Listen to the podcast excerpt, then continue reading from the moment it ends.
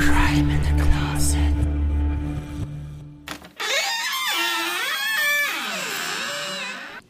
Hi und herzlich willkommen bei Crime in the Closet, deinem queeren True Crime Podcast. Dieser Podcast beschäftigt sich mit Kriminalfällen verschiedenster Art. Das können Überfälle, Anschläge, Missbrauch und Vergewaltigung, Körperverletzung bis hin zu Mord und Suizid sein. Deshalb gilt generell und für jede Folge eine Triggerwarnung. Solltest du Probleme mit diesen Inhalten haben, so bitten wir dich jetzt abzuschalten. Wenn wir queer sagen, dann meinen wir damit alle, die nicht dem heteronormativen Bild entsprechen. Wir hätten auch genauso gut LGBTQI sagen können, haben uns aber auf queer geeinigt, um möglichst viele und alle, die sich angesprochen fühlen, mit einzuschließen und niemanden auszuschließen. Soweit dazu und nun viel Spaß mit Crime in the Closet, deinem queeren True Crime Podcast. Und auch jeden dürfen zuhören. Herzlich willkommen zu einer neuen Folge Crime in the Closet, eurem queeren True Crime Podcast. Und bei dieser Folge handelt es sich schon um die 20. Folge, 20 Folgen Crime in the Closet, die ich allesamt natürlich nicht alleine gemacht habe, sondern mit Tobi und Miriam, die mir auch gerade gegenüber sitzen. Zusammen natürlich. Hallo ihr beiden, herzlich willkommen. Moinsen. Halli, hallo. Wie geht's euch? Ja, äh, es ist spät, wir sind äh, gut drauf, wir haben schon äh, viel gelacht. Das, äh, Das stimmt. das äh, schwingt gerade noch so in mir nach und ich bin gerade selbst sehr erstaunt darüber, dass wir schon 20 Folgen zusammen 20 haben. Folgen. René, du Streber. ich gerade so. Gucken müssen. 20 Folgen? Ja. Ja. Ach, hast du gerade nachgucken Nein, nein, müssen? heute Mittag dachte ich so, warte mal, wir sind doch jetzt bestimmt schon bei Folge 20. Erst mal geguckt, so, ja stimmt, das schreibe ich auf. René ist einfach immer bestens vorbereitet und wir so, hallo, hi, wir sind da, ja. Ja. Anwesend. ja. Ja, mir geht's auch gut, danke. Sehr schön. Sehr Entschuldigung. Schön, ja. Mir auch, falls jemand fragt. The shade. Nein, ähm, äh, Gott, was anderes. Wir hatten ja schon vor einigen Folgen und auch in der letzten Folge angekündigt, dass wir gerne über eure Geschichten da draußen sprechen möchten. Über das, was euch persönlich passiert ist. Ähm, wir haben euch aufgefordert, aufgefordert, aufgefordert, schickt uns gerne eure Geschichten per Audio oder per Text, damit wir dann in einer Folge darüber sprechen können. Und das passiert heute. Aber vorab, Pre-Talk. Ganz kurz anknüpfend an das, äh, worüber wir in den letzten zwei Folgen schon kurz sprachen. Äh, Liebe, wen du willst, da hat sich ein bisschen was getan. Und äh, um das einmal abzuschließen, Stichwort Anonymous. Tobi, hau raus. Okay, also wie der Zufall mal wieder wollte. Kurz nachdem wir unsere Folge aufgenommen haben, ähm, ist wieder was sehr, sehr krasses passiert. Genau. Wer nicht weiß, worum es geht, bitte die letzten beiden Folgen hören und dann einfach den Pre-Talk. So. Pre-Talk reicht. Genau. Die ersten, ersten Dreiviertelstunden. Genau. Wir hatten viel zu sagen. ähm, genau. Ich hatte den Sonntag, das war Sonntag, ne? Sonntag? Genau, ging unsere Folge online. So. Ich hatte ein kurzes Nickerchen gemacht und René hat mich angerufen. Und ihr müsst wissen, René telefoniert nie. Niemals. Never ever. So. Und René hat mich angerufen. Und wenn René mich anruft, äh, da dachte ich direkt so, okay, irgendwas stimmt nicht. Aber ich, Irgend, hatte, ich hatte was gesehen und dachte, pff, what the fuck? irgendwas war richtig im Argen. Und ich gucke aufs Handy. René, Anrufe in Abwesenheit, zigtausend Nachrichten. Ich so, fuck. Entschuldigung. Äh, shit. Entschuldigung. Äh, blöd, blöd. Ich, ich wusste halt nicht, was Sache ist. Ich dachte, oh Gott, ist da irgendwas mit dem Podcast los? Habe ich irgendwas in der Folge falsch geschnitten? Habe ich was falsch hochgeladen? Ist da irgendwas jetzt, die, die Crime in the Closet Leaks oder so? Haben wir uns da irgendwas, habe ich vergessen, was rauszuschneiden? Geiler Gedanke, du hättest auch einfach im Krankenhaus sein können und Ja, brauchst genau. Hilfe. Oh mein Gott, was ist mit dem Podcast. Ja, aber dann, dann hätte René mich nicht angerufen, dann hätte René ein Selfie aus dem Krankenhaus geschickt. Ja. Ja, okay, stimmt. Das wäre René. Ja. Aber wenn er mich anruft, dann, dann auf jeden Fall lese ich dann, lese ich dann. Ähm, ja, der, der Instagram-Account von Liebe wen du willst, oder Liebe den du willst, äh, wurde gehackt von Anonymous. Ähm, zumindest wurde es äh, so behauptet. So kundgetan. Ja, da gab es dann auf einmal, auf einmal wurden die ganzen alten Beiträge, die immer gelöscht wurden, mit diesen, ne, mit diesen Pronomen-Videos und so weiter, die waren wohl nur archiviert, die wurden wieder ähm, wohl wieder freigegeben auf dem Kanal. Man konnte das alles wieder sehen, wie die sich da dann dementsprechend blamiert haben. Und es wurden dann auch von Anonymous äh, die, ähm, also so ein Bekennervideo hochgeladen. Mhm, Zwei, glaube ich, waren es. Ähm, genau, zwei aber die gleichen. Ah ja, okay. Oder beziehungsweise dasselbe. Ähm, ja, wo es dann nochmal geleakt wurde, dass dieser Steven Hildebrand wohl wirklich straffällig geworden sein soll. Genau, der ist 2001, 2, 3, irgendwie so in dem Zeitraum ist der angeklagt, wo, angeklagt worden wegen sexuellen Missbrauchs. Soll er angeklagt worden sein? Genau, äh, wegen sexuellen Missbrauchs in der Schweiz an, ich weiß nicht, wie alt war er da? 18, glaube ich, und der, Ja. der Junge, um den es ging, 13, 12, irgendwie so. Mhm. Ja, und das ist alles geleakt worden von Anonymous und ähm, ich habe, um ehrlich zu sein, sehr, sehr lachen müssen. Ich habe nämlich, genau, also es kam so. Ich habe ähm, in meiner Suchleiste, ich wollte was suchen und hatte wohl als vorletzte Suche, hatte ich äh, Liebe, wen du willst. Weil ich folge denen natürlich nicht so. Ne? Ja. Aber ich will natürlich trotzdem gucken, was die so machen. Ähm, und wollte irgendwas in die Suche eingeben und habe dann gesehen, Liebe, wen du willst. Hm, die haben kein, kein Anzeigebild mehr. Draufgeklickt, das gesehen. Erst habe ich ganz viel gelacht und dann habe ich euch ja direkt geschrieben. Ja. Tobi hat aber nicht sofort reagiert. Ist, Tobi, du musst das jetzt sofort gucken. Dann habe ich ihm ganz viele Sachen geschrieben, ihn angerufen. Ist, du musst da jetzt, du musst da jetzt sofort hingucken. Und äh, ja, das war einfach komplett mindblowing, dass die sich, dass Anonymous sich echt die Mühe gemacht hat, diesen Account zu hacken. Alle Videos, die dieser Account je gelöscht hat, mit all seinen Peinlichkeiten, alle wieder rauszugraben, wieder hochzuladen. Ähm, Memes zu erstellen. richtig, die, die, diese Gerichtsdokumente, diese Anklage. Ja, der, das Mugshot wurde ja auch veröffentlicht. Genau, das Mugshot, weil er ist auch, und erst auch äh, vor drei, vier Jahren ist er betrunken Auto gefahren, das ist auch äh, auf öffentlich Es wurde geleakt, beziehungsweise man weiß halt nicht, was wirklich dran ist. Ne? Ich Ja, weiß ja, nicht, genau. ob es wirklich das. Ich kenne mich mit Anonymous zu wenig aus, um Ja. sagen zu können, ob es wirklich so vereinzelte Leute da sind, die sich dann um solche Sachen kümmern. Ob jeder Anonymous sein kann. Genau, ja, das war So dieses, ne, da, da kenne ich mich zu wenig aus, aber es wurde zumindest unter diesem Namen irgendwie veröffentlicht. Ähm, und diese Sachen preisgegeben. Natürlich äh, können wir hier nicht behaupten oder sagen, dass das wirklich alles handfest ist oder dass es stimmt. Genau. Ähm, das nicht, aber Steven Hildebrand hatte daraufhin ja noch ein Statement-Video gemacht, wo er ja auch dieses mit 18, diese das Straftat ja auch zugegeben das so hat. war, Genau. Und hat sich dann da dementsprechend, äh, hat er dann eine Stellung zugenommen, dass das ja gar nicht so schlimm war, aber dass das halt in der Schweiz wohl verboten war. In Deutschland wäre das legal gewesen. Es wurde eine Liste geleakt von der Hausdurchsuchung, wo dann so Polizeiuniform und Handschellen gefunden wurden. Polizeiuniform und was Es ging dann auch ein Video online viral über Telegram, äh, wo er einen minderjährigen Jungen würgt Ja, und verbal richtig gesehen. fertig macht Wirkt und und- ähm, ja, ja, genau. aus der Wohnung scheucht, dass der sich zu den Nachbarn flüchten muss.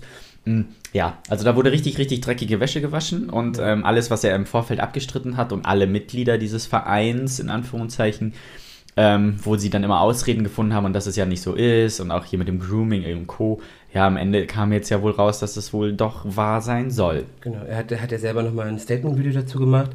And guess what? Dieses Statement-Video ist mittlerweile auch schon wieder gelöscht. Ja. So, aber seitdem ist die Seite auch inaktiv. Also da passiert nicht mehr viel. Im Moment zumindest nicht. Auf deren Seite. Wahrscheinlich nicht, sitzen die einfach jetzt diesen Shitstorm ab und melden sich dann in einem halben Jahr nochmal. Ja, gut, ich denke mal, das Ding wird eh bald gelöscht sein und ähm, der Verein Geschichte, weil ich weiß, zumindest diese Leonie Löwenherz und der Lars äh, Töns Feuerborn, äh, die haben wohl angekündigt, dass sie da auf jeden Fall noch an was dran sind, gerade auch was strafrechtlich angeht und da einiges aufarbeiten ähm, gemeinsam, aber das natürlich außerhalb äh, der Medien, also nicht ähm, über Social Media, das läuft alles hintenrum.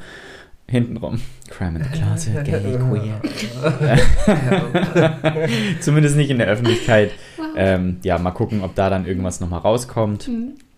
Ja, da.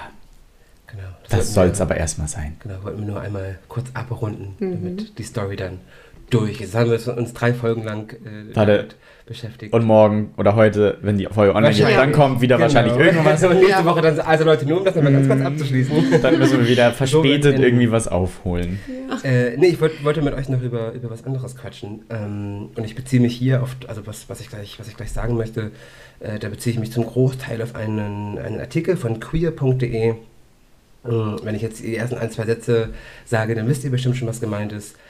Am vergangenen Sonntag war Bundespräsidentenwahl. Ähm, in aller Kürze, also der Bundespräsident wird von der Bundesversammlung gewählt und diese Bundesversammlung besteht aus den Mitgliedern des Bundestages und einer gleichen Anzahl von Mitgliedern, die von den, die von den äh, Volksvertretungen der Länder gewählt wird. So. Und die Linke in Berlin hat für Letzteres unter anderem Lady Bitch Ray und die Drag Queen Gloria Viagra ausgewählt. Ja. Ähm, erstmal großartiger Move. So, Props to you, Linke. Ähm, das fanden aber natürlich nicht alle toll. Wer fand das nicht toll? Na, pass mal auf, ich, möchte mal ein bisschen, ich möchte mal was vorlesen. Also Kommentar von zum Beispiel Christina Baum, AfD, AfD, ja, AfD, Bundestagsabgeordnete. AfD. Zitat. Nichts könnte deutlicher den kulturellen Verfall unserer Nation sichtbar machen. Weil eine Drag Queen, ähm, egal, lassen wir das. Wow. Eine andere AfD-Tante. Grüne und Linke verhöhnen die Demokratie. Okay.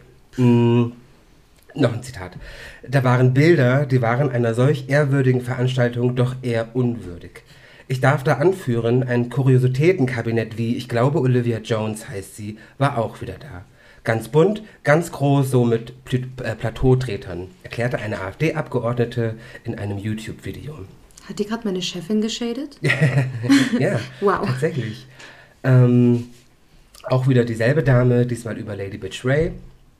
Das, was mich wirklich traumatisiert hat, doch muss ich sagen, traumatisiert hat, ist eine junge Dame, mehr oder weniger, so genau habe ich da nicht hingeguckt, äh, nach dem ersten Anblick im Brautkleid. Mini mit Strumpfband und ganz viel Platz für Bein, was dann da rausschaute. Ich möchte jetzt nicht näher ins Detail gehen, aber das sah auch eher aus wie aus der Freakshow. Wenn ich das als Konservative mal sagen darf. Darfst du nicht, blöde Kuh. Ja, oh mein Gott. Und Trixie musste sich natürlich auch zu Wort melden. Ähm, sie es. ja, ja, pass auf, Trixie. Diese Clowns sind würdige Delegierte zur Bundespräsidentenwahl der sie ausstellenden, äh, aufstellenden Fraktion. Sie zeigen ihre ganze Verachtung für das oberste Staatsorgan. Weiter, diesmal zu Lady Bitch Ray. Der weißen Fleets-People habe ich auch durch das Präsidium immerhin ihre Tasche abnehmen lassen. Da hat sie, in Klammern er, es, vielleicht rumgeheult. Mein Kommentar dazu, ihr habt einfach rein gar nichts verstanden. Auf der Tasche stand, glaube ich, fuck die AfD, Fuck ne? AfD, äh, kein Bock auf rechts, fuck AfD, irgendwie sowas stand da. Auch an dieser Stelle nochmal Props to you, Lady Betray und Ja. Props to Gloria Viagra, weil großartiger Move, feiere ich sehr und zur AfD fällt mir wirklich nur ein, ihr habt einfach nichts verstanden. Ja. Ihr habt einfach gar nichts verstanden. Also alleine der Kommentar schon, ähm, Kultureller Verfall. kultureller Verfall. Und also, ich meine, das, das muss man sich mal klar machen. Da sind Leute, die für kulturelle Vielfalt stehen, Richtig. dastehen, ja, kulturelle Vielfalt präsentieren. Und die AfD hat nichts Besseres zu tun, als zu sagen oder vom, vom kulturellen Verfall zu sprechen. Deswegen meine ich genau, ihr habt einfach nichts verstanden. Die AfD hat einfach Angst und ist ungebildet und das ist das Einzige, was dabei rauskommt. Und, und das Problem ist, also ich, ich frage mich bei der AfD halt, ich meine, es ist ja klar, dass viel von dem, was die von sich geben, nur ähm, so dieses Aufmerksamkeitsding ist, ne? Ja, das frage ich mich manchmal auch. Sind die in dieser Rolle, weil sie erwarten oder weil sie denken, dass es von ihnen erwartet wird? Sind die wirklich so strunzdumm? Glaube ich nicht. Also Trixie ja, die halte ich für ziemlich hohl. Ja, weil das muss, das ist doch alles Kalkül, das ist doch, das Genau, ist das, doch. ist komplett, ich, das glaube ich auch. Also, Also- ich glaube schon, dass viele dieser Aussagen einfach komplett durchdacht sind, Ja. ähm, weil sie natürlich zum einen wissen, dass wir zum Beispiel darüber sprechen, dass wir Ja. uns darüber aufregen, dass die dadurch Publicity bekommen. So, das ist denen natürlich völlig klar. Ähm, und zum anderen wissen die natürlich auch, dass die mit, mit solchen Aussagen eine bestimmte Gruppe, eine bestimmte Gruppierung äh, sehr entgegenkommen. So, ne? Also das ist, glaube ich, so ein zweierlei Ding. Ja. Punkt. Crazy. ja, also Ja, wollte ich nur nochmal aufgegriffen haben, weil es mich, mich seit vorgestern beschäftigt, weil ich nicht, nicht also ich finde das so frech, wie, wie, wie direkt die AfD darauf reagiert und mit was für Kommentare die um sich schmeißt. Ja, Das auch hat für mich schon so respektlos, niveaulos, dass die das absolut. einfach machen dürfen und Mhm. es ist okay, so. Mhm. Wisst ihr, was ich meine? Ja, Und das sind ja. Politiker, die da oben teuer bezahlt werden und so ein Bullshit einfach.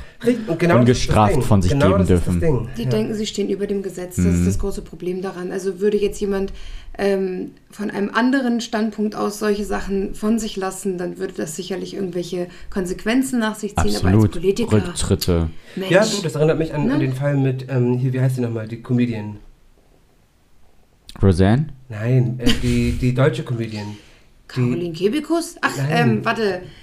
Ich komme ihren Ähm, Namen nicht. Äh, War diese Schwurblerin. nein. Nein, nein, nein. Wirklich, haben wir alle ähm, durch. Armani. Ja, ja, genau. Enisa Enisa. Amani? Ja. Amani, Ach so. Ja, so. Der genau. ne? Ja, sie durfte. Ja, ja. Ja, Ja, ja, genau. das war der, ähm, der Hund, Genau. ähm, den sie als Hund bezeichnet und, hat. Genau, und da frage ich mich, es ist, Weil er das N-Wort ganz ungeschweift Richtig, genau. benutzen durfte. aber das ist ja keine Beleidigung. ja, aber sie hat ihn aufgrund dessen dann halt provokativ Hund genannt und dafür Muss Ja, Geldstrafe, Gefängnis, Und dann ja. denke ich mir so, das, es kann doch, es kann doch kein, kein Freifahrtschein sein, dass du, dass du Politiker bist Ja. und quasi alles machen kannst. Total, du hast eine gewisse Immunität und die, die wird auch ihre Berechtigung haben. Trotz dessen, das ist kein Freifahrtschein, dass du machen kannst, was du willst. Es gibt ja mehrere Machtpositionen im Staatsapparat, die sich ihre eigene Macht zunutze machen. Also auch ausführende Kräfte zum Beispiel, die sich dann eben auch denken, ne, wie soll das irgendwie Konsequenzen nach sich tragen? Das ist das Problem.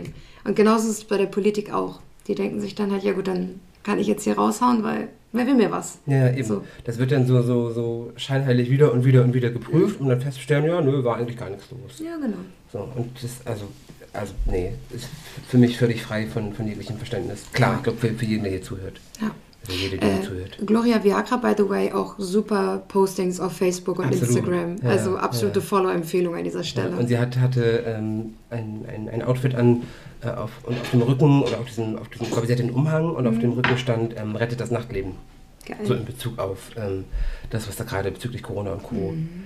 abgeht. Mm, ja, das Thema wollte ich einmal aufgegriffen haben, weil es mich, wie gesagt, gerade beschäftigt und ich immer wieder schockiert darüber bin, was die AfD für Scheiße raushaut. Jedes Mal aufs Neue. Weil was ist euer Scheißproblem?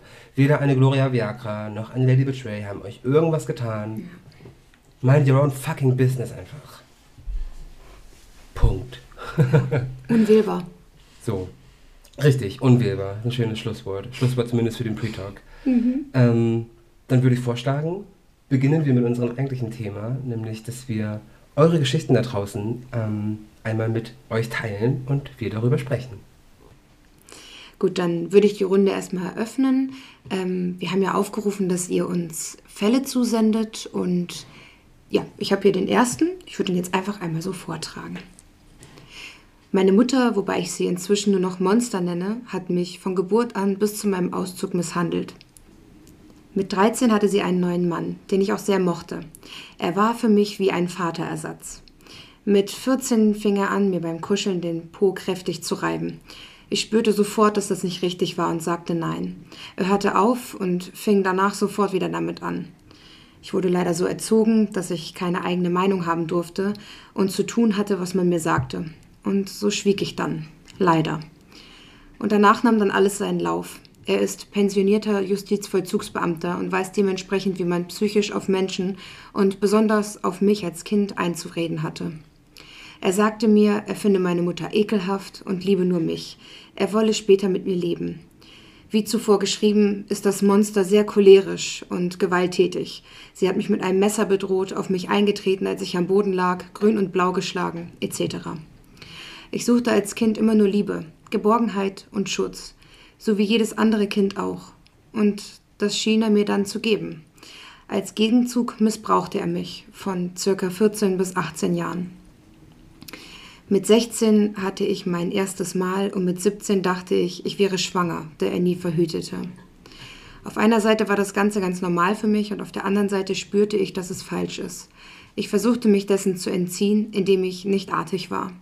Dann war er sauer und ließ mich in Ruhe. Aber nur so lange, bis er dann auf mich einredete. Du bist schuld, dass ich nie wieder eine andere Frau lieben kann. Du hast mich so enttäuscht. Ich liebe doch nur dich und du verletzt und enttäuscht mich. Ich, kleines Licht, welches extra klein gehalten wurde, um gehorsam erzogen wurde, habe mich dann immer wieder weinend entschuldigt und das ganze Spiel ging so weiter. Mit 18 bin ich dann endlich ausgezogen. Angeblich hat das Monster nie was bemerkt, auch wenn es direkt neben mir auf der Couch passiert ist, während sie angeblich schlief. Mit 21 hatte ich dann mein Coming Out. Und da fingen meine extrem psychischen Probleme auch an. Ich fing an, mich selbst zu verletzen, mit einem Messer. Selbstverletzendes Verhalten begann aber schon mit vier Jahren bei mir. Mich selbst zu beißen zum Beispiel oder mir Haare rauszureißen oder sogar meinen Kopf gegen die Wand zu schlagen. Mit 21 ließ ich dann die Klinge auf meine Haut sprechen. Ich kam in die Psychiatrie. Er dachte, ich wollte mich umbringen und so erzählte er alles dem Monster die meine Version nicht hören wollte und ihm irgendwie glaubte, wir hätten eine Art Affäre gehabt. Sie fragte mich, was sie nun tun sollte. Da ich noch immer ein kleines Licht war, sagte ich ihr, dass sie zu entscheiden habe, denn ich hatte ihr Leben ja schon genug zerstört. Denn dieses Gefühl gab sie mir immer wieder. Ihre Entscheidung war dann, ihn drei Monate später zu heiraten, und ich musste die Trauzeugin sein. Das Monster hat ihre Tochter gegen einen Kinderficker eingetauscht, dachte ich mir nur. Irgendwann telefonierten wir und sie war hörbar down.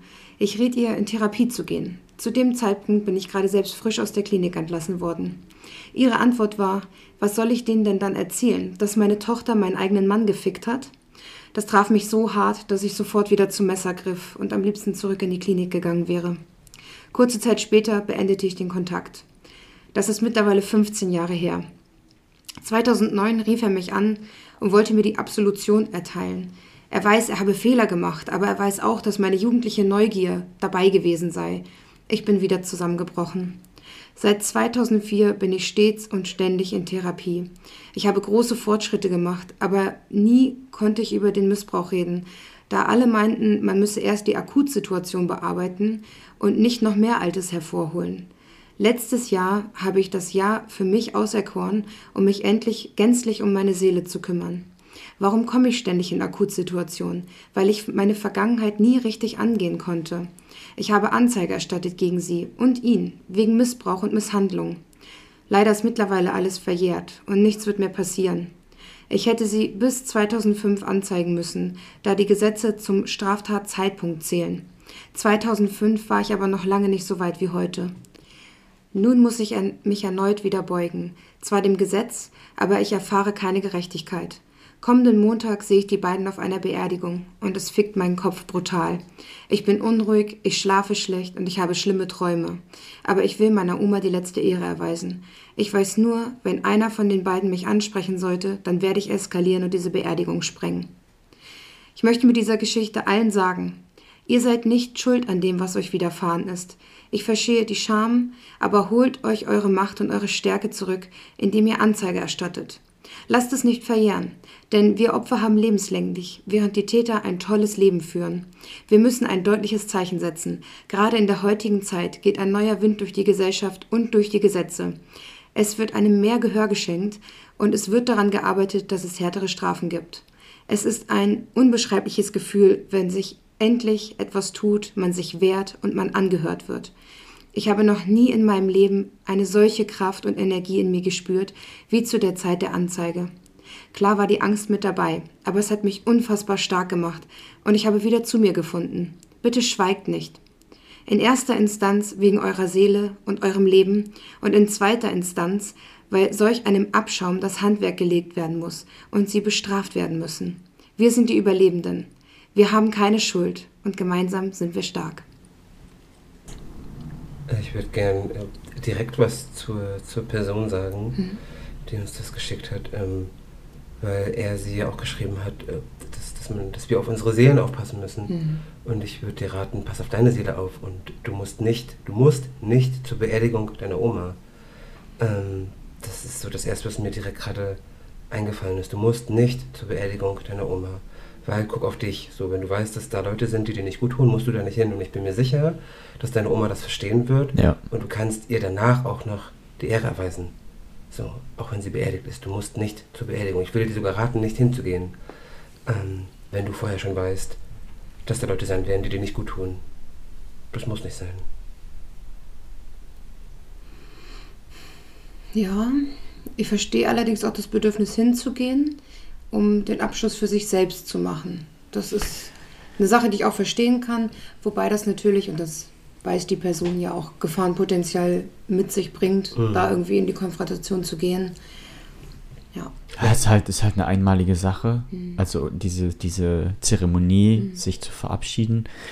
Ähm, ich weiß jetzt auch nicht, wie viel Wert der Person die Oma war, was da für eine Beziehung war, was für eine krasse Bindung. Mhm. Ähm, ich kann beides verstehen. Ja. Hm. Also ich kann Renés Punkt, ich, kann ich absolut nachvollziehen, dass man sich halt von dieser Pflicht in Anführungszeichen schon befreien kann, ja. weil man das auch anders für sich abschließen kann, ohne ja, diesen Menschen, ähm, diesen Monstern da, äh, wahrhaftigen Monstern begegnen zu müssen. Mhm. Andererseits kann ich diesen Drang, diese Zeremonie mitzuerleben und sich das nicht auch noch nehmen zu lassen, genau. äh, auch absolut verstehen. Hm. Also. Was, was, mir noch, noch äh, ja, aufgefallen ist, ist, ich fand es total heftig, dass ähm, er sie erzählt hat, in Therapie gewesen zu sein, in der Klinik gewesen zu sein mhm. und, und, und, dann eben mit der Mama telefoniert haben und dass die Mama so down klang, wo ich so dachte, du warst in dieser Klinik und hast diese Therapie gemacht aufgrund dessen, dass du vorher in dem Umfeld warst, in dem du warst. Und wenn du dann quasi nach dem Klinikaufenthalt wieder in das Umfeld kommst oder das, den Kontakt zu diesem Umfeld behältst, schwierig. Mhm. Trigger. schwierig. Wie willst du da dann ja. richtig rauskommen? So, also ich kann das mal kurz so, so ein ganz kleines bisschen mit mir vergleichen. Ich habe auch damals Therapien gemacht und war in der Klinik und äh, war dann noch ein knapp ein Dreivierteljahr in der Stadt, in der ich geboren bin und bin dann komplett raus. So, ich bin dann nach Hamburg gezogen, über 100 Kilometer raus aus dem alten Umfeld, damit ich da nicht so drin stecken bleibe, ne? damit mhm. ich da wirklich rauskomme und, und, irgendwie heilen kann. Und ich glaube, das ist total schwer, wenn man, wenn man ähm, solche Sachen erlebt und man eben nicht aus dem Umfeld rauskommt. Wie willst du dann heilen? Man muss halt aus der Scheiße raus.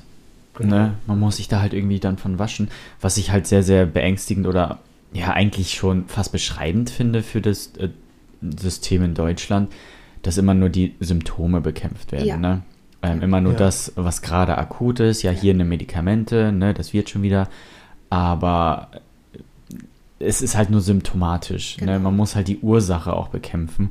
Und ähm, da hat die Person ja eigentlich auch recht gut beschrieben, dass sie dann irgendwann zu dem Punkt kam, so hey, ich muss erstmal die ganze Scheiße auch wirklich aufwühlen, damit ich weiß, was da unten alles für ich nenne es jetzt mal einfach nur Schimmel sitzt, äh, den man nicht sieht, ähm, um einfach das an der Wurzel zu bekämpfen. Ne? Und das, das finde ich ist halt ja oft einfach nur so, ja, hier nehmen Sie dies, nehmen Sie das, machen Sie die Kur, machen Sie jenes, ne? dann wird es halt kurzweilig vielleicht okay, aber es, es wird halt nicht im Grunde geheilt. Und, und das finde ich halt. Und ähm, ich bin halt auch immer der Meinung, ganz ehrlich, es wird erst schlechter, bevor es besser wird. Und ähm, durch die Aufarbeitung muss es erstmal schlechter so, werden. Jede Therapie ist so. Es wird ja. erstmal richtig beschissen, bevor es gut werden kann. Ja. Das ist immer so. Ja, ich glaube, über dieses Therapie-Gesundheitssystem hier in Deutschland könnten wir noch einen ganzen Podcast füllen. Da ja. gibt es ja einige Schwachstellen. Ich finde es bemerkenswert, dass die Person das jetzt so lange Zeit durchzieht, sich mhm. dem stellt, das alles aufarbeitet, bei der Wurzel rausreißt und einfach alles mal komplett umkrempelt. Ähm, ja. Höchsten Respekt dafür und auch absolut höchsten Respekt für diese Ansprache am Schluss. Ja. Es ist richtig wichtig, wieder in seine Kraft zurückzukommen, wieder irgendwie für sich zu stehen, für sich einzustehen. Sich nicht die Schuld zu geben. Genau. Das finde ich auch ganz wichtig, dass man nicht dann guckt, hey, habe ich mich vielleicht da wirklich komisch verhalten, dies, das, jenes, habe ich einen Anlass dafür mhm. gegeben, bin ich irgendwie ein schlechter Mensch, dass ich das verdient habe? Nee, alles gar nicht. Das ist halt nie äh, in der eigenen Verantwortung. Da sind andere Menschen, die einfach nur grundtief böse und, und ähm, ja, charakterlich echt missgestaltet sind, ähm, die andere Menschen so ein Leid zufügen. Richtig. Ja, also. Von uns aus äh, ganz viel Kraft. Ja. Und, und danke fürs Teilen. Genau, herzlichen Dank für deine Offenheit und dann gehen wir zum nächsten über. Mhm. Dann mache ich weiter mm, mit einer Aufnahme. Ich muss also nichts vortragen. Der liebe Pierre, den wir hier alle am Tisch ja auch kennen und der ein lieber Podcast-Kollege von mir ist, wir sind nämlich beide Teil vom äh, Hollywood Tramp Podcast, der hat uns seine Geschichte rübergeschickt, ähm, die an etwas anknüpft, über das wir schon mal sprachen in einem Pre-Talk nämlich, beziehungsweise eigentlich in zwei Pre-Talks. Ähm, da ging es nämlich um Übergriffe auf der Reeperbahn, beziehungsweise Talstraße, Ecke Reeperbahn. Da sind an zwei verschiedenen Wochenenden zwei Gruppen von, von Wunderbar-Besuchern angegriffen worden, äh, beziehungsweise einmal, glaube ich, sogar vor der Wunderbar, direkt vor der Wunderbar auch äh, körperlich angegriffen worden. Und äh, Pierre ist etwas Ähnliches passiert und darüber wird er jetzt sprechen. Hallo, mein Name ist Pierre. Ich bin 26 Jahre alt und komme aus dem wunderschönen Hamburg. Erst einmal vielen Dank an euch drei, dass ich heute ein kleiner Teil eures Podcasts sein darf. Bisher waren verbale Angriffe und Beleidigungen für mich nichts Neues. Ich denke, das hat jeder von uns auch schon mal erlebt. Aber im Sommer 2021 musste ich das erste Mal körperliche Gewalt aufgrund meiner Sexualität erleben. Es war eine Samstagnacht auf der Reeperbahn. Mit ein paar Freunden war ich dort in der Wunderbar feiern gewesen. Für alle, die nicht aus Hamburg kommen, die Wunderbar ist eine Bar bzw. eine kleine Diskothek für die LGBTQ-Plus-Community, wo aber auch Heteros feiern gehen dürfen. Als die Nacht schon fast vorbei war, es muss gefühlt so fünf oder sechs Uhr gewesen sein, machte ich mich mit einem Bekannten auf den Weg in Richtung S-Bahn. Die S-Bahn-Station auf der Reeperbahn befindet sich nur wenige Meter von der Wunderbar entfernt und ist fußläufig in zwei bis drei Minuten zu erreichen.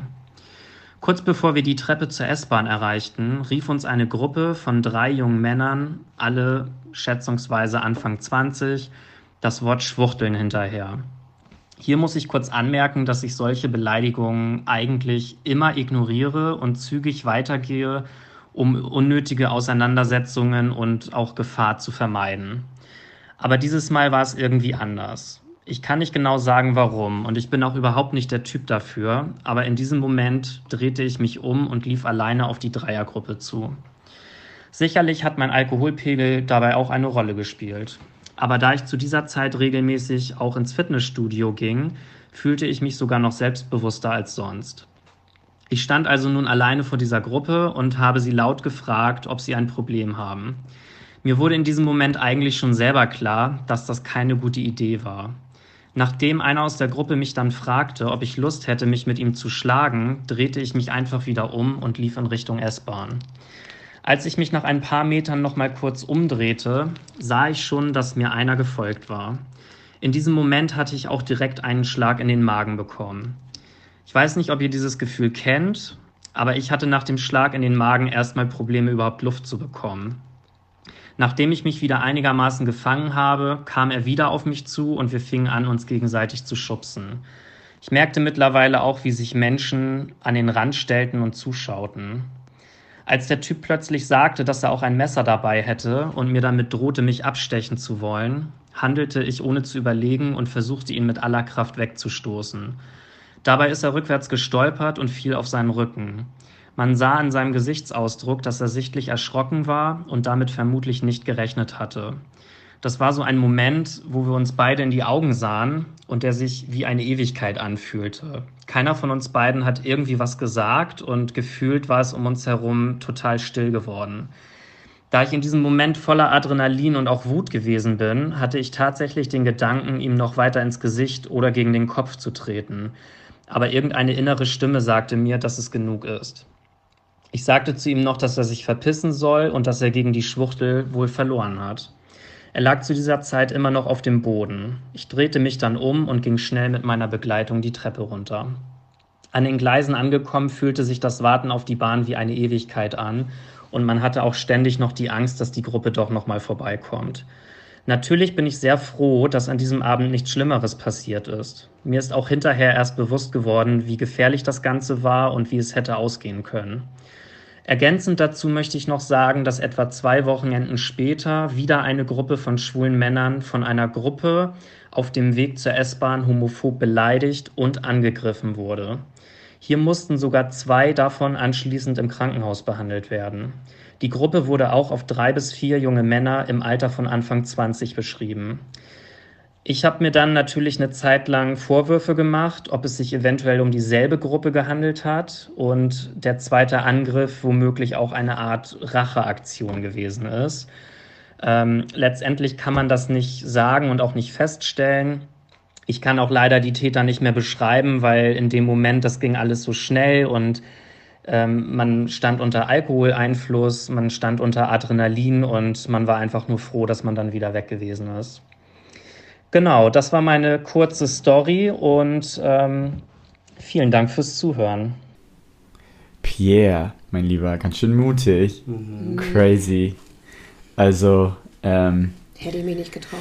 Nee, ich auch nicht, obwohl ich glaube, in der Situation ist immer schwierig. Ich wenn ich, ich dann. Ich würde pauschal auch sagen, ich hätte das nicht getraut. Mhm. Weiß aber auch, dass in so einem Moment, manchmal ist es einfach so. Ja. Und dann Man switcht das und dann. Ja, ja. Mhm. hat er keinen Bock mehr. Ich weiß noch halt, so eine ähnliche Situation, da hätte ich ebenso, habe ich ebenso gehandelt. Das war, glaube ich, da hatte ich Miriam zur S-Bahn gebracht. Und dann kam da so ein Typ auf mich zu, der aber wusste, dass wir in der gleichen Spur laufen und der mich dann bewusst angerempelt hat und dann ist ihm die Pizza runtergefallen. Ich weiß nicht, ob oh du dich Gott, noch erinnerst. Der, ja, oh und Mann. der meinte sich dann vor mir so richtig aufbrüsten zu müssen. Ja, so du unnötig. kaufst mir jetzt eine neue Pizza. Ich so, ja, ein Dreck werde ich. Ne? Und eigentlich bin ich auch jemand, der nicht so verbal direkt drauf losgeht. Ich ignoriere mhm. das so immer eigentlich immer und gehe dann aus diesen Situationen schnell raus, weil ich weiß, wie schnell sich das aufschaukeln und eskalieren kann. Deswegen sage ich ja mutig, Pierre. Mhm. Aber in dem Moment habe ich auch gesagt, so, ey, ein Scheiß werde ich, ne? Und dann meinte er sich da wie so ein Gorilla da noch irgendwie so äh, aufbrüsten zu müssen. Und ähm, ich habe dann da halt ihn einfach nur angehoben und dachte so, ja, und nun? Was willst du jetzt? Geh weiter. So, und dann sind wir weitergegangen. Das Witzige an der Situation war noch, sein Kumpel kam dann an, der lief wo hinter ihm und im Vorbeigehen guckt er mich an und meinte so, ah, du hast schöne Augen. Wo ja, ich dachte, oh Gott, was, was war das denn jetzt? Also es war so eine weirde Situation. Deswegen echt krass mutig, Pierre. Mhm. Ähm, Ja, Pia weiß ja selber, hat er auch gesagt, Ja. dass, ne, in dem Moment dachte er Ja. schon, oh, keine gute Idee. Ich, Leute, ich würde euch auch, euch auch immer raten, rennt einfach. Ja. Also egal, ob ihr euch feige vorkommt oder nicht, lauft Ja, weg. ja. Das ist gerade auf der Reeperbahn, ey, you Ja. never know. Du weißt nie, was die andere Person bei Ja. sich hat, ob die alleine ist, ob nicht. Auf, unter welchen Substanzen Richtig, und, und genau. in welchem Bewusstseinszustand sie ist, was für Waffen. Ganz ehrlich, du hast ganz schnell dann mal auch ein Messer im Bauch, Genau. gerade wenn es dann so eskaliert. Rennt einfach. Ist, immer, Ähm. es ist, ist, ist die sicherste, die sicherste Möglichkeit. Ich hatte das mal, dass ich, ähm, da war ich in der S-Bahn und ich, also in Hamburg sind die S-Bahnen so, du hast auf der einen Seite hast du Vierer und auf der anderen Seite hast du Vierer und in der Mitte ist halt der Gang, also Vierersitze. Und ich saß auf der einen Seite, ich kam auch vom, vom Kiez morgens um fünf oder so, ich saß auf der einen Seite vom Vierer und auf der anderen Seite saßen drei äh, Menschen. Ich glaube, das waren zwei Jungs und eine Frau. Und die waren sehr punkig, würde ich sagen. So. Und ich hatte meine Kopfhörer auf, habe aber durch die Kopfhörer gehört, dass die die ganze Zeit Schwuchtel gesagt haben. So Schwuchtel, Schwuchtel, Schwuchtel. Ja.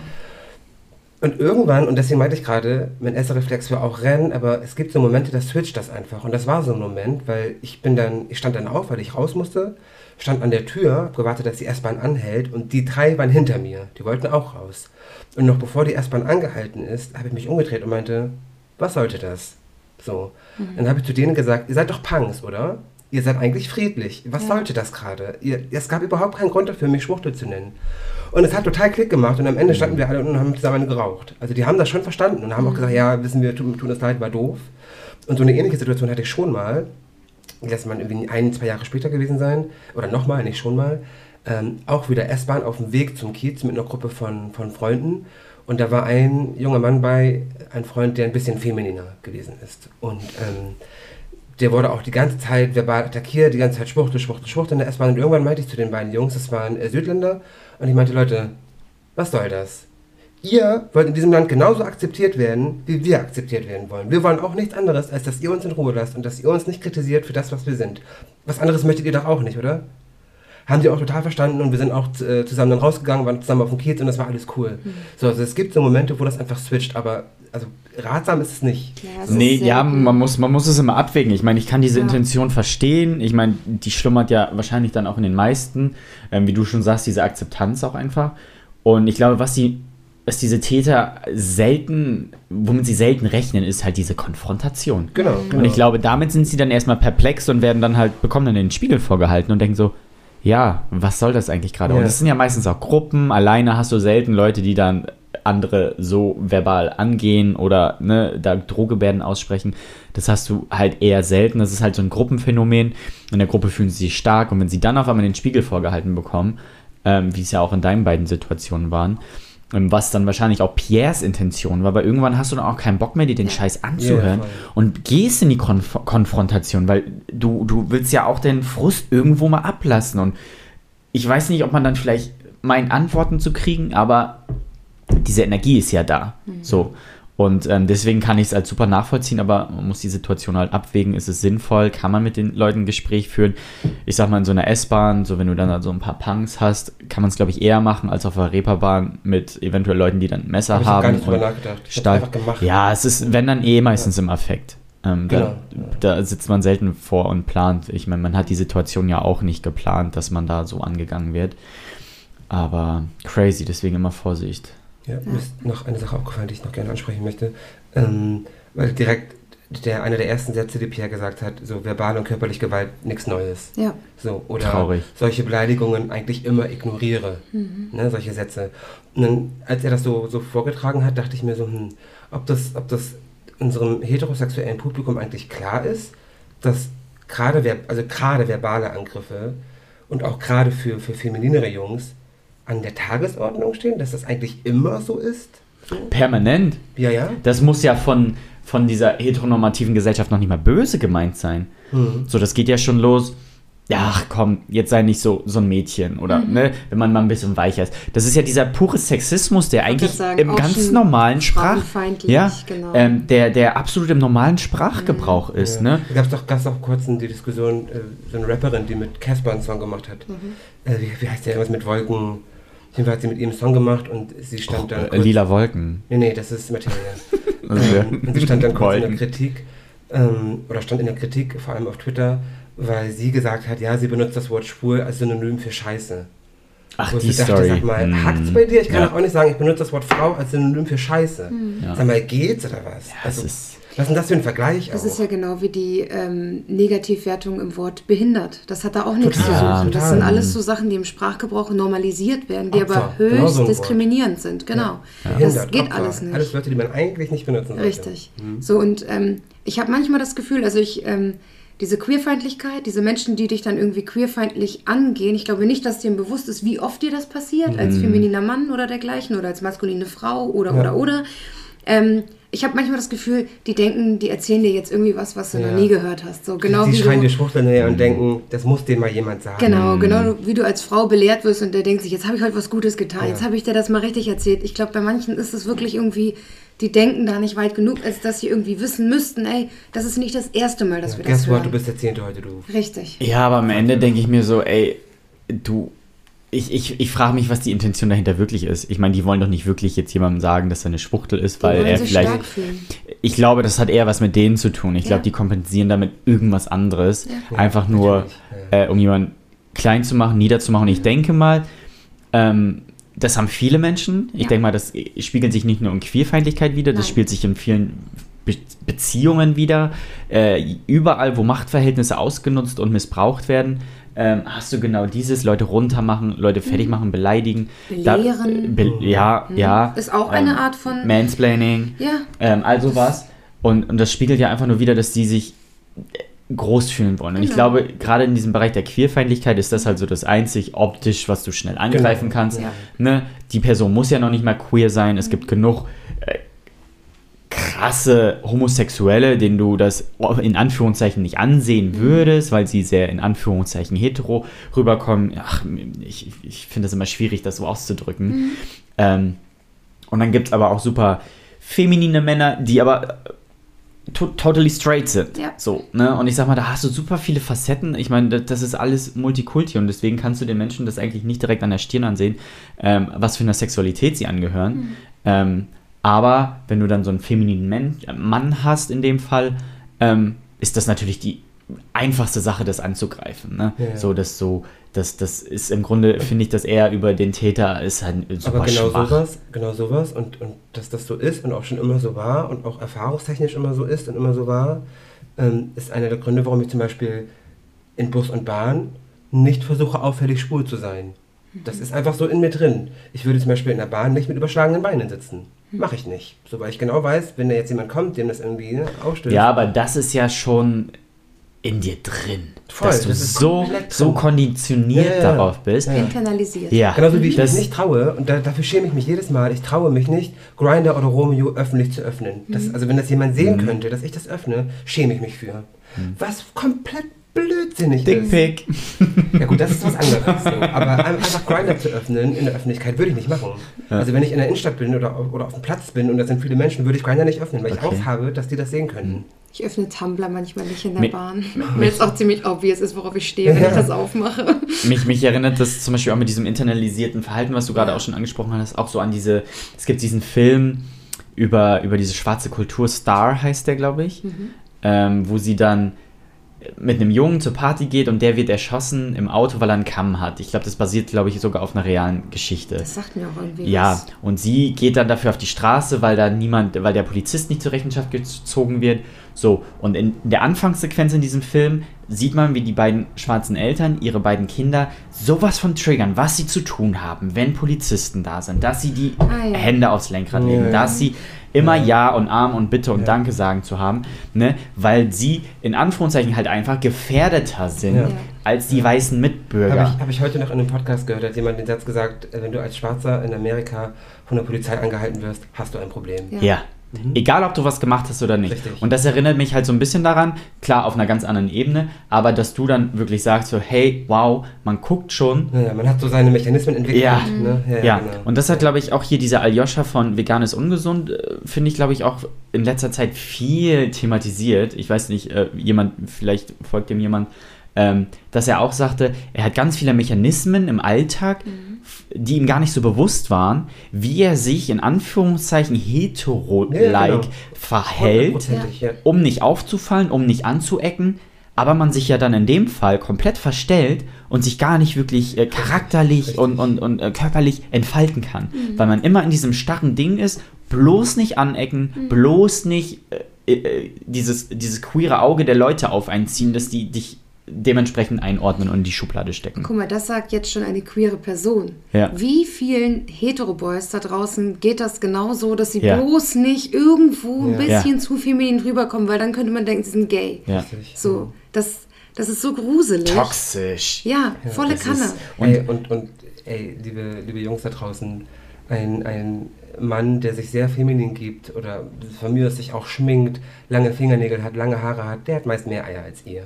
Ja. Also ich bewundere das sehr, weil ich mich Absolut. das nie im Leben trauen würde. Ich Ja. habe da direkt so ein paar im Kopf, wo ich so denke, wow, der hat lange Fingernägel, der geht, geht geschminkt raus. Ey, ich habe mich, ich hab mich in der Schulzeit schon dafür geschämt, in Anführungszeichen, dass ich mir die Augenbrauen gezupft habe. Mhm. So, ne? Nie extrem, aber wenn dann jemand gefragt hat, zupfst du die Augenbrauen, die sehen so gut aus und so in Form. Ich so, mm, -mm, ist so. ist verrückt, ne? So. Ja. Und dann denke ich mir so, ey, wow, das ist heutzutage das Normalste der Welt Mhm. eigentlich.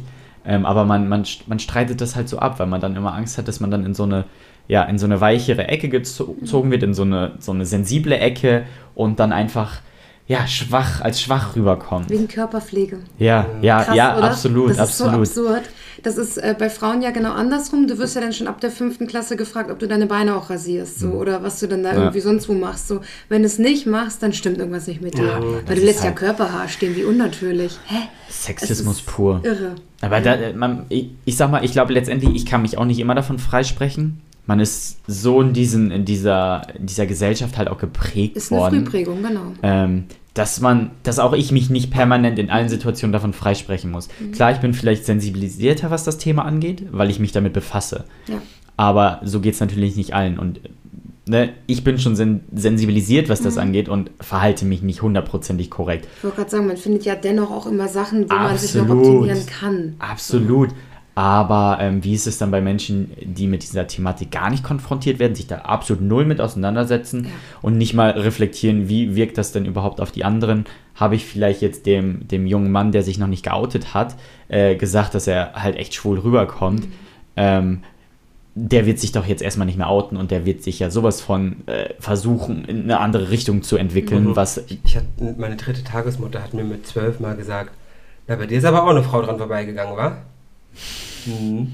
Das hat gesessen, guck mal, da erinnere ich mich heute noch dran, wo das ja, sowas, sowas 20 sitzt. Jahre her ist. Das sind halt so Mini-Traumata, ne? wo man ich denkt habe so. euch ja auch, bevor wir hier angefangen haben, erzählt, dass mir in deiner 10. Klasse einer zum Abschied gesagt hat, Miriam, denk dran, Dose auf Dose klappert. Hm. Und ich ja nicht mal wusste, was das heißt. Aber es ist genauso wie das hängen geblieben. Ja. Und dann bleibt das. Jetzt sind wir ganz schön abgedriftet. Ja, Wie ähm, sind wir denn da jetzt genau. hingekommen? ja, wir waren bei Stereotypen und Angriffsflächen Genau, genau. und Projektionen anderer Menschen. Also Nee, ich, wir sind beim Thema geblieben, Ja. ne, was Pierre ja auch schon sagte, ausgeweitet. ähm, dass man dann halt auf diese Situation so keine Lust hat, dass man schon so ähm, solche Mechanismen schon so dass entwickelt das- hat, ja. dass man genau diesen Situationen halt möglichst aus dem Weg gehen will, weil man da halt so extrem gefährdet ist, sowas Und auf sich zu ziehen. Eben solche Erfahrungen gemacht hat. Ja. Das ist es ja. Ja. So, ja. Danke, lieber Pierre. ja, danke vielen, vielen Dank. Äh, als nächstes ist dann Tobi dran. Genau, dann würde ich einen Fall vortragen. So, dann würde ich jetzt den Fall vortragen, der uns über Instagram erreicht hat. Und der geht wie folgt. Hier meine Geschichte. Moin. Ich bin männlich, Anfang 30 und mit wenigen Ausnahmen ungeoutet, pansexuell. Vor knapp vier Jahren wurde ich Opfer eines sexuellen Übergriffs. Wie viele junge Männer Mitte 20 habe ich mich im Internet auf einer Dating-Plattform angemeldet und unkomplizierten Spaß ohne große Verpflichtungen gesucht und auch gefunden. So kam es dazu, dass ich eines Tages ein Date mit einer aktiv transsexuellen Frau ausgemacht hatte. Im Chat vor dem Treffen hatten wir uns darauf verständigt, dass wir uns gegenseitig oral befriedigen wollten und es zu safer Analsex kommen sollte, bei dem ich den passiven Part übernehme. Nach einer kurzen Begrüßung zeigte sie mir das Bad und ich machte mich frisch und dann ging es auch schon zur Sache. Am Anfang lief alles wie zuvor besprochen und ich genoss den Sex. Erst als ich fertig war und mir ihr Sperma am Po herunterlief, merkte ich, dass das anfänglich übergezogene Kondom entfernt wurde. Ich ging ins Bad, wischte das Gröbste mit Klopapier ab und zog mich an und fuhr nach Hause.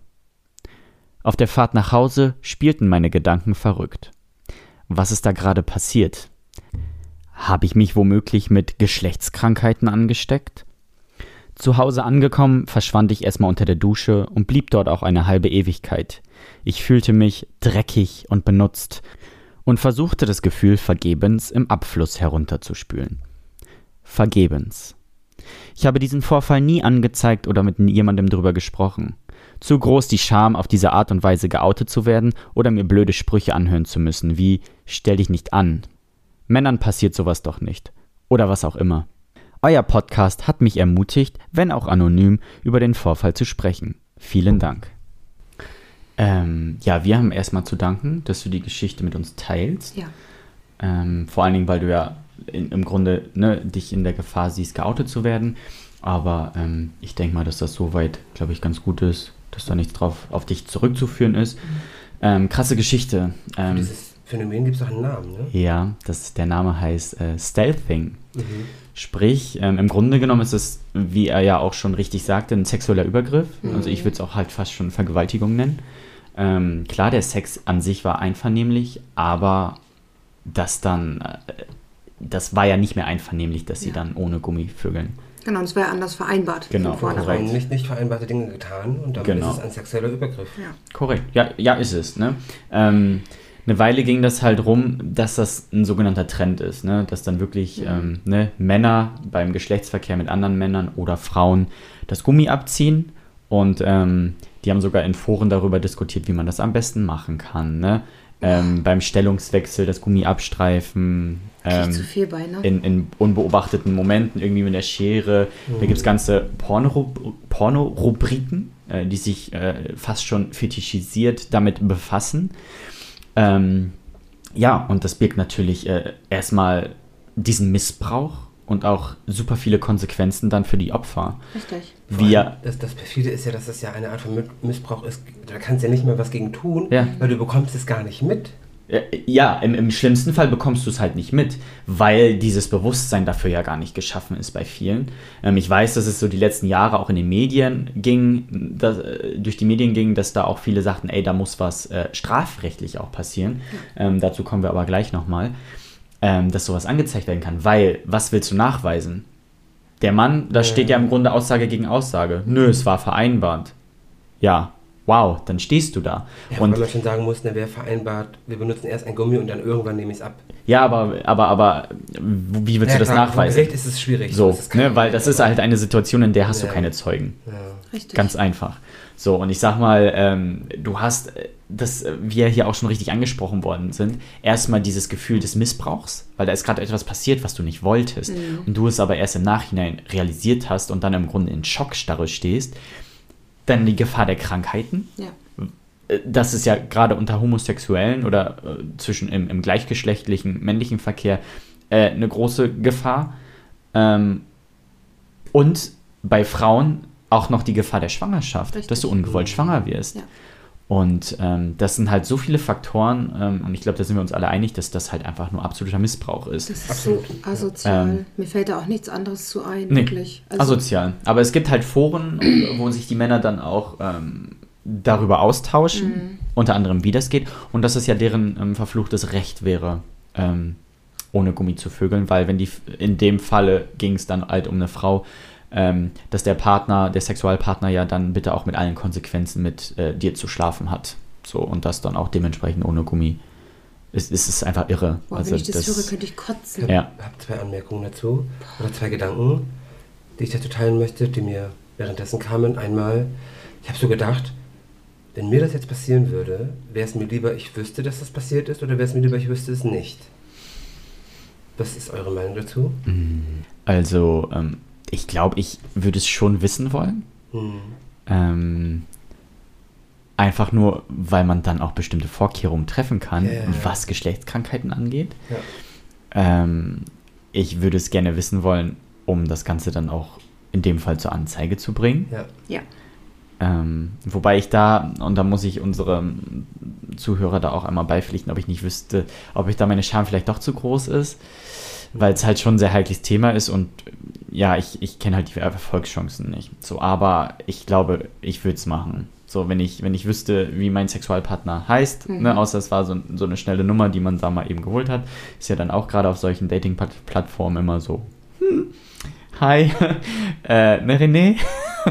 René grinst nur. Ähm, ich war gerade ganz woanders. Ähm, immer, immer ein heikles Thema. Einfach nur, um auch mich dann selbst zu schützen, ganz ehrlich. Ähm, ich könnte mich mit HIV angesteckt haben, sondern es gibt auch, ich glaube, so prophylaktische Sachen, um dann auch kurz danach, wie so eine Art Pille danach, gegen HIV glaub, vorzugehen. Bis, bis 72 Stunden. Genau, ähm, um dann der möglichen Infektion dann auch Ja, vorzubeugen. Das können wir einmal ganz deutlich sagen, für den Fall, dass es jemand nicht weiß. Ja. Falls ihr einen sexuellen Kontakt hattet, von dem ihr danach glaubt, könnte eventuell risikohaft gewesen Ja. sein, ähm, dann fahrt in eine Klinik, macht euch schlau, googelt, weil es gibt ein, ein, ein, ein Medikament, das kann man bis zu 72 Stunden, Nach dem glaub, drei Kontakt. Tage danach immer noch nehmen und die verhindert eine HIV-Infektion. Also äh, sie mindert das Risiko, dass ihr euch Genau. dann in dem Falle, Genau. dass ihr mit HIV-infektiösen Substanzen in Kontakt gekommen seid, ähm, wirklich äh, dauerhaft zu, euch zu infizieren. Deswegen bei so einem Risikokontakt immer keine Zeit vergeuden lassen, weil je früher, desto besser. Das ist halt im Sinne so, ich glaube, so in etwa auch wie die Pille danach, ähm, so vom Mechanismus her, wie auch ja, immer. Ja, ich ich, ich glaube, ich wäre auch eher für, ich würde es wissen wollen. Ja, absolut. Ähm, nicht unbedingt, also weil ich glaube, meine Schamgrenze wäre zu groß. Ich könnte das nicht anzeigen, aber Mhm. alleine um wissen, um, um Vorkehrungen treffen zu können, was eine Infektion betrifft. ja, Dass ich absolut. da einfach auf der sicheren Seite bin. Auch, dass du weißt, hey, ich lass mich jetzt testen, Ja. um auch deine anderen Sexualpartner ähm, zu schützen. ja. ne? Und da direkt auch anknüpfen, mein zweiter Gedanke, die PrEP. Also das ist ja dann nochmal doppelt und dreifach. Also selbst wenn mir sowas passieren sollte, Mhm. wäre ich trotzdem zumindest vor einer HIV-Infektion geschützt. Also vielleicht auch da nochmal der Hinweis, Leute, googelt die PrEP, falls ihr nicht wisst, was das ist. Ja, zumindest äh, was der, was der körperliche Aspekt angeht, Genau, der gesundheitliche. Äh, Da ist dann aber auch wieder der psychische Aspekt des Missbrauchs. Ja. Dagegen So. bist du nicht, bist du nicht. Das, nicht das, das Ja. finde ich halt Da heftig. nichts Ähm, das, nee, da, da möchte ich mich auch nicht hineinversetzen. Das, das muss halt schon hart sein. Ich habe halt einmal die Erfahrung gemacht, ne, dass ich auch ein Date hatte und äh, die Person wollte unbedingt ohne Gummi und wollte das dann auch mit, ähm, mit, mit, ja, ich sag mal, mit angewandter Gewalt durchbringen. Äh, äh, habe ich mich gegen gewehrt. Mhm. Und da, da hatte ich dann auch kurzzeitig ähm, ein bisschen Angst, ähm, weil das dann schon ja, ein, bisschen, ein bisschen kritisch war. Mhm. Hab ich vor die Tür gesetzt Ja, ja. und habe dann auch gesagt, so weißt du was, brauchst dich nicht mehr melden. Damit war es das. Ähm, lasst euch nicht auf irgendwelche Sachen ein, die ihr nicht wollt. Nein.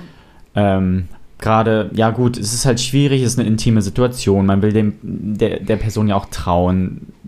Sonst wäre es ja nicht so weit gekommen. Aber gerade was, ja, Miriam will gleich was sagen, Mhm. aber gerade was Stellungswechsel angeht, etc. pp.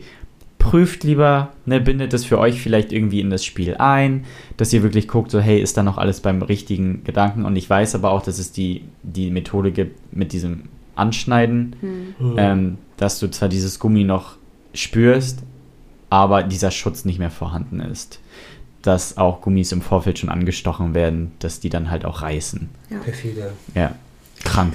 Das Problem an der ganzen Sache ist ja, wie willst du wissen, ob du dich darauf einlässt, weil die Mhm. Person ist ja hinterlistig. Die, Ja, der geht ja, dich ja komplett. ja, absolut. Die missbraucht dein Vertrauen. Ich würde der Person strafrechtlich die Hölle heiß machen, die das mit mir macht. Ja. Die würde keinen Fuß mehr auf den Boden kriegen. Ich würde die öffentlich bloßstellen. Das ist einfach das aller, allerletzte, was man Absolut. machen kann.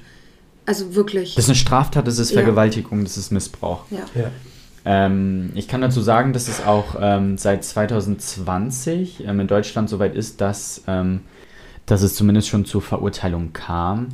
Äh, in dem bekannten Fall ist ein Mann bei dem einvernehmlichen Geschlechtsverkehr jedoch nach Absprache ohne Kondom ist er in sie eingedrungen und hat in die Frau ejakuliert. Und das wurde ähm, zumindest wegen, ähm, wegen ähm, Sex, einem sexuellen Übergriff verurteilt.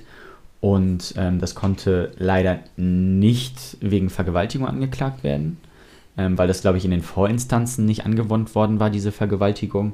Wow. Ähm, aber Körperverletzung bzw. versuchte Körperverletzung ist Ja. hier halt auch noch äh, ein Punkt, weil du ja in Kauf nimmst, dass du das Opfer halt auch ähm, dauerhaft schädigst, sei es Ja. Mit, mit Krankheiten, Schwangerschaft äh, und dieser, dieser Ja, psychische ja. Aspekt einfach. Na gut, dass es überhaupt eine Konsequenz hat. Ja, voll. Ja, also es ist, es, es geht, wenn man das, man kann es ähm, dementsprechend zur Anzeige bringen. Und ich finde, man sollte das auch. Absolut. Bei solchen kranken Arschlöchern, Ja. ähm, nee, Ja. krass. Krasse Story. Danke dafür nochmal, für das Mhm. Vertrauen. Und auch fürs Aufmerksammachen auf diese Thematik. Absolut. Dass das Genau. hier auch nochmal eine Plattform gefunden hat. Konnte, konnte gute, gute, gute Themen, wichtige Themen ansprechen dadurch. Ja. Hm, Finde ich gut. Danke. Danke. Gut, dann würde ich die Runde jetzt mit dem letzten Fall abschließen. Ähm, der wurde auch anonym zugesandt und ich würde ihn einfach vortragen. Also ich habe mehrere Dinge erlebt. In der Schule wurde ich seit der zweiten Klasse als Zwitter und Schwuchtel bezeichnet, angespuckt, die Treppe runtergeschubst. All solche Erlebnisse habe ich gemacht. Das zog sich dann die ganze Schulzeit hindurch so weiter durch und ging so weit, dass ich fast nur noch blau gemacht habe und sehr früh mit circa zwölf Jahren Drogen für mich entdeckt habe, was natürlich eine total falsche Art der Flucht war. Dann wurde ich äh, in der Tram von einer Gruppe junger Männer verprügelt mit circa 18 Jahren. Das Ganze, weil ich damals als Raver rumgelaufen bin und offensichtlich queer bin. Mein erstes Mal hatte ich mit 12 und das mit einem 31 Jahre alten Typen, der mich ziemlich manipuliert hat, was ich natürlich dann erst als erwachsener Mensch wirklich realisiert habe.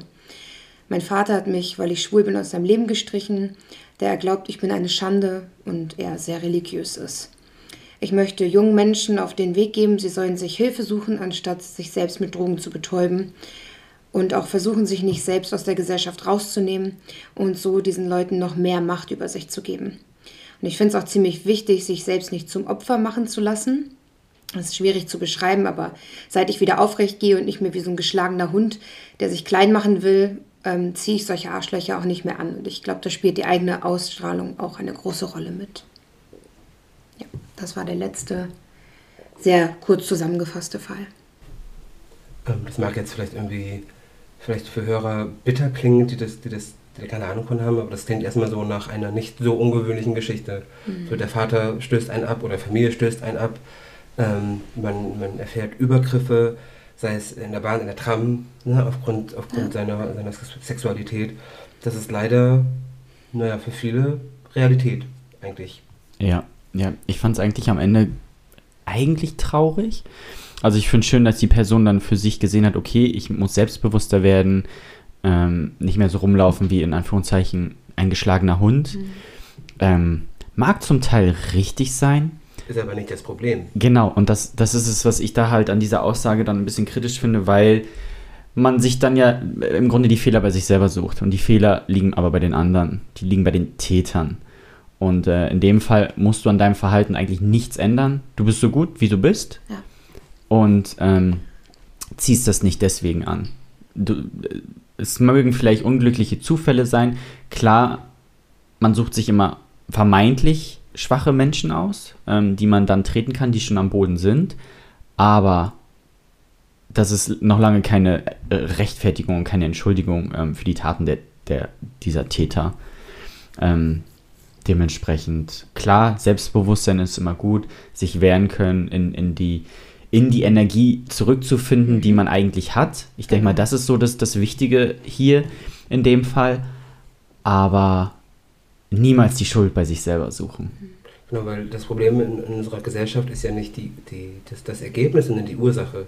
Ja. Wir müssen nicht das Ergebnis äh, bearbeiten und angehen, sondern eigentlich die Ursache. Wofür die Person, die uns das jetzt geschrieben hat, nichts kann. Nein, absolut also das, nicht. Das Nein, muss man auch nein. dazu sagen. Er oder sie kann ja nichts, an nichts arbeiten, außer an sich selbst. So, es ist Ja. nicht, nicht seine Aufgabe oder ihre Aufgabe, ähm, ja, die Ursache zu belehren oder zu bekämpfen. Ne? Aber das ist, das ist ja einfach ein, ein, ein, ein gesellschaftliches Problem. Das, Ja. das, Dementsprechend finde ich diesen Beitrag hier aber auch sehr wichtig und, und gut, um einfach auch mal ne, der breiten Masse vielleicht sagen, zeigen zu können, einfach so, hey, das ist eigentlich traurige Realität und jedem sollte bewusst sein, was er mit seinen Aktionen äh, in Menschen auslöst, dass die ne, sich in Drogen flüchten. Das, das ist halt schon hart, wenn du wirklich dann die Schullaufbahn so durchlebst, dass du dich, dass du den einzigen Ausweg, ne, auch wie hier die Selbstreflexion ganz gut war, nicht der beste Weg war, aber ähm, ist halt geschehen, dass da sich die Person halt in die Drogen geflüchtet hat. Weil sie keinen Ausweg mehr hatte, ne? Irgendwie eine Kompensation für dieses Leid einfach zu finden, für diese Hilflosigkeit. Weil halt, ich gehe mal davon aus, auch keine Anker im Leben da waren, wo man irgendwie Halt gefunden hat. Ähm, und das, das ist schon hart. Und, und das ist das, den meisten Menschen nicht bewusst. Genau, das ist aber bei Drogen ja eigentlich fast immer der Fall. Mhm. Also Drogen kompensieren ja in der Regel irgendwas. Ne? Also wenn man, wenn man am Hauptbahnhof ist und, und, und sieht da jemanden, der ganz offensichtlich äh, drogenabhängig ist. Also wie oft wird, wird angeekelt geguckt oder vielleicht mhm. ein blöder Kommentar fällt. Und ich glaube, den meisten ist gar nicht bewusst, ähm, dass hinter jedem oder jeder drogensüchtigen Person ein eine Geschichte steht. steckt. Ja. Und dass die Drogen aus Gründen nehmen, die wir uns meistens gar nicht ausmalen können und wollen. Ja. Genauso wie, wie Alkoholmissbrauch steckt auch immer eine Geschichte hinter. Ja.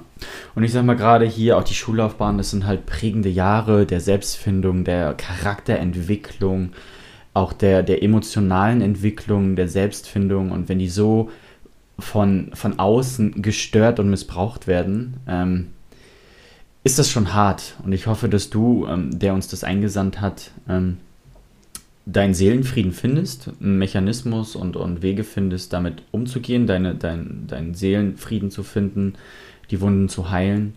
Ähm, weil das, das hast du verdient. Das, mhm. das, hat, das hast du auf jeden Fall verdient. Ja. Nach so einer harten. Ich finde, ähm, auch hier wieder schön, wie in dem anderen Fall, den ich vorgetragen habe, dass aus dieser vermeintlichen Schwäche eine Stärke gewachsen ist. Hm. Das finde ich immer richtig schön. Also wenn irgendwie Menschen, die schlechte Erfahrungen gemacht haben, aufstehen und darüber sprechen können und ja. diese Verletzungen, die ihnen zugeführt wurden, anderen zeigen und dadurch halt wieder neue, neue Kräfte entwickeln. Ich finde, das ist so hm. krass empowernd und deshalb finde ich das auch ganz, ganz toll, dass das eingesandt wurde und hier auch besprochen wurde und ja, ganz herzlichen Dank. Dankeschön.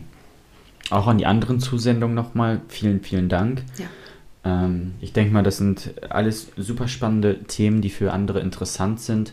Auch um den Menschen draußen zu zeigen, so hey, ihr seid nicht alleine. Ähm, es gibt andere Menschen, die genauso leiden, die solche Probleme durchmachen, die solche Erfahrungen machen, die halt alles andere als schön sind. Aber am Ende des Tages ähm, sprecht drüber, holt euch Hilfe, guckt, dass ihr damit klarkommt, dass ihr euren Weg findet, wie ihr das Ganze bewältigt. Und das ist, denke ich mal, das am Ende Wichtigste, ähm, euch zu öffnen. Und ihr könnt vor allem auch ähm, uns jederzeit schreiben oder, oder, äh, oder eine Audiodatei schicken oder was auch immer ihr könnt. Solange es diesen Podcast gibt, wird es immer auch mal wieder diese Art von Folgen geben, dass wir über eure ähm, Vorfälle sprechen, über eure Geschichten sprechen. Das heißt, solange es diesen Podcast gibt, könnt ihr uns auch immer äh, eure Geschichten erzählen. Das finde ich ein sehr schön und aufmunterndes Schlusswort. Absolut. Als wüsste ich, was ich hier tue.